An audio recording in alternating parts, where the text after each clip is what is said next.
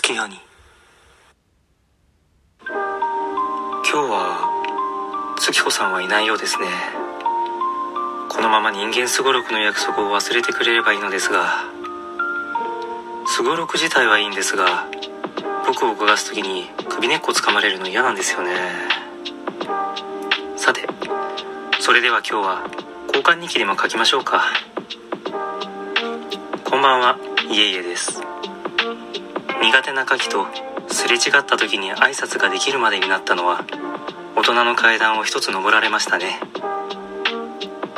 さて月子さんからの質問ですが子供と一緒にアンパンマンをよく見るのでアンパンマンのマーチはヒップホップ調にアレンジを聞かせられるくらいは聞いています。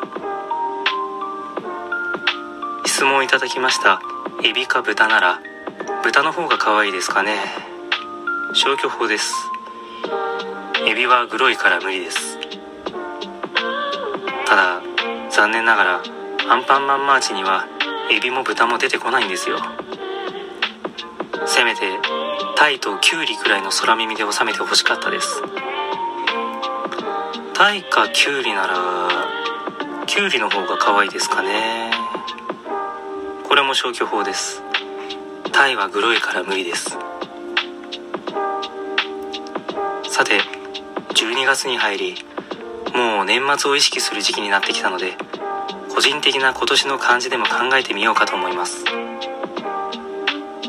今年あったことはまず何といってもコロナがありましたね。大げさな話ではなく世界がガラリと変わりました。仕事も在宅となり通勤のない世界が訪れるなんて夢にも思いませんでした。それからコロナをきっかけに Twitter を始めてみました。令和になって初めて Twitter アカウントを作ったなんて人は少ないのではないでしょうか。またそれと並行してラジオトークを聞き始めました。お便りを送ってみたり Twitter で絡ませていただいたりとコロナのせいで疎遠になってしまったコミュニティがある一方でこうしてネット上でのつながりを楽しませていただき幸せを感じています。自分で職人なんていうのはおこがましいですが他に表現が思いつかないのでこの単語を使いますがはがき職人同士である月子さんとこうして配信する側に回ってみたというのも2020年の大きなトピックですね。とまあこの辺りを鑑みますと僕にとっての今年の漢字は家でしょうか。ハウスの家ですね。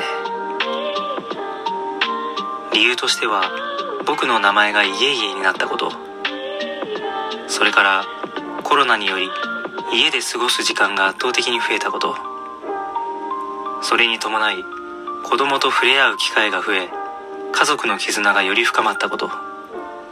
あああと家族といえば弟が結婚したので義理の妹ができ家族が増えました。